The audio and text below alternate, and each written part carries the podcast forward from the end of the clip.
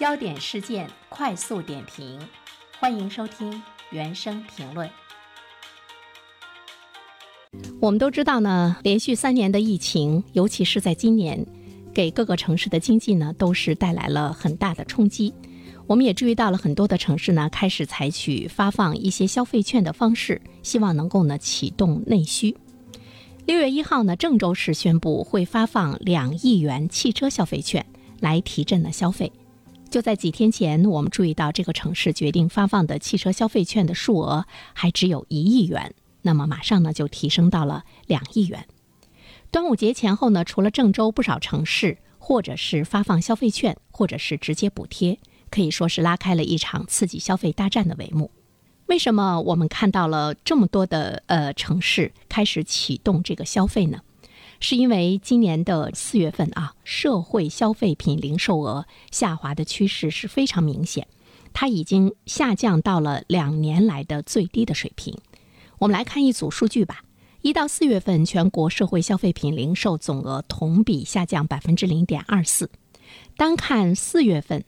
社会消费品零售总额同比下降了百分之十一点一，发放消费券在内的消费刺激的这个措施也是此起彼伏，很多的城市呢纷纷开始这个采纳，他希望呢能够引起大家的一个消费的热情，更多的呢是比较着急来拉动呢这个消费，重振呢消费的信心，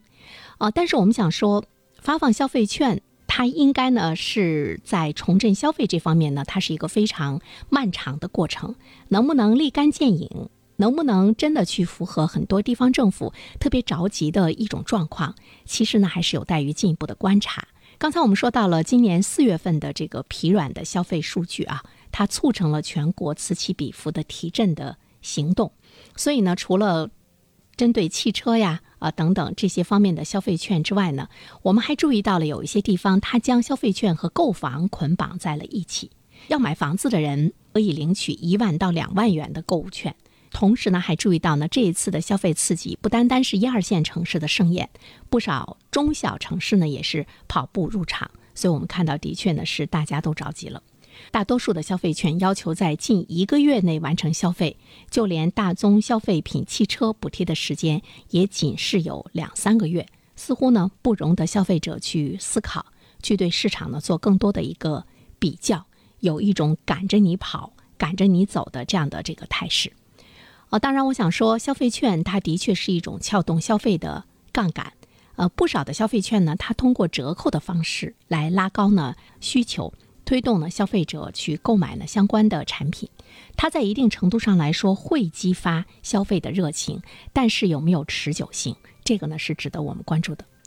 另外一方面，我们还注意到呢这一次消费券的发放呢，它有各自地区、各自城市的突出的特点，都是在向着本地的重点的产业来进行倾斜。所以说呢，在消费券的发放上，我们依然看到了因城施策呃这样的呢一个政策的特点，它会补贴当地受影响严重的行业，也成为呢这一波消费券发放的一个比较大的趋势。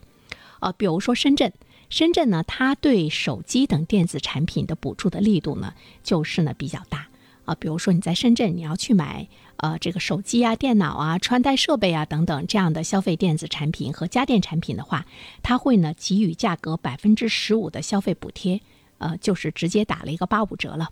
而且每个人呢最高的补贴不超过两千元。当然，我们看到了深圳这座城市的消费补贴还是呢比较有针对性的。我们都知道，对于深圳来说，电子产业呢是它的一个核心优势的产业，所以呢，大规模的消费补贴，它会形成一个比较大的一种呢交易量，对于提振深圳的消费作用呢还是比较明显的，而且它还会促进本地相关产业的发展。但是对于我们东北来说的话呢，恐怕这个学习的力度就不会是很大，因为我们是重工业的这个基地嘛。啊，同时呢，我们看到除了深圳之外，大规模补贴电子消费品的还有广东的东莞。呃，广东东莞呢，它也是按照这些电子消费品销售价格的百分之十五呢给予补贴，包括手机呀，包括平板电脑啊，包括智能穿戴设备呀，包括耳机啊等等这样的消费的电子品。嗯，因为我们也注意到了，在东莞你像这个华为，像这个 vivo，像这个 OPPO 啊，都在呢这个东莞呢是设有工厂的。所以说，我们注意到东莞它的补贴方向，跟它呢这座城市的核心的这个产业的发展、核心产业的布局，也是呢有着非常紧密的这个关系。另外一方面的话呢，我们还注意到了浙江东阳这个地方，他拿出了一千万元，以发放影视拍摄消费券的形式，用于剧组来抵扣他在横店影视文化产业试验区内的场地的租金，还有餐饮住宿啊、器材租赁等等这样的费用，来帮助呢影视企业和剧组度过呢难关。但是这种刺激计划是不是呢立刻呢会有效？呃，其实呢我们也会。要深入的思考一个问题，就是老百姓他不花钱不买东西，主要的原因是什么？我们单单的补充一些消费券，就真的可以让他去花钱买东西吗？他真正的不想花钱的原因是什么？从我们自身啊，作为老百姓的角度上来讲，真的有一些消费券发到你的手中，你会不会呢？自己再添一些钱，用这个消费券呢去买东西？比如说你要换一部手机。比如说你要换一台电脑，比如说你去换一台车等等，我觉得大多数的老百姓呢可能不会去这么做。呃，当然这个消费券如果是跟我们的日常的消耗品有一定的关系的话，那大家呢呃会去买，因为我在不断的消耗嘛，像这个洗发水啊啊等等，呃这些方面都是呢要长期循环的这个购买。那么，为什么现在我们四月份整个的全国消费品的零售额达到了两年来的最低点呢？啊，是不是大家兜里真的是没有钱了呢？呃，其实我觉得最主要的状况呢，就是大家对预期感觉不是很好，所以呢，把兜里的钱都存起来了，哪怕呢现在是负利率，他也想给自己提供了一个这个安全感。所以说，从政府的角度上来说，我们怎么样在宏观面形成一个比较良好的发展预期，让老百姓真正的看到呢周围经济的这样的一个这个复苏，让他相信未来的收入会提升，他才会呢敢于消费。当然，这是一个相辅相成的问题。如果呢老百姓不去消费的话，那么相应的呃这些产业、这些行业，它就不会有非常好的一个发展。但是呢。